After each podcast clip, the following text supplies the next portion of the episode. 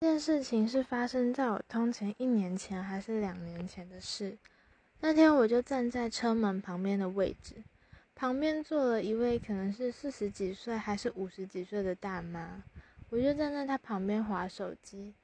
突然，她就开始跟我聊天，聊一些什么教育还是什么作家的内容，我听着也是有点尴尬。聊了一阵子之后。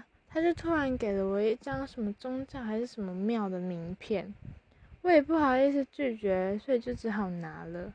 接着他就突然问了一句：“等火车停靠时，我可以抱你一下吗？”我当时那天整个超错愕、惶恐的，就是幸好当时停靠的那一站就是我要下车的车站，我就顿了一下，然后回答他说：“嗯，那个我已经到。”站了，要下车了，不好意思。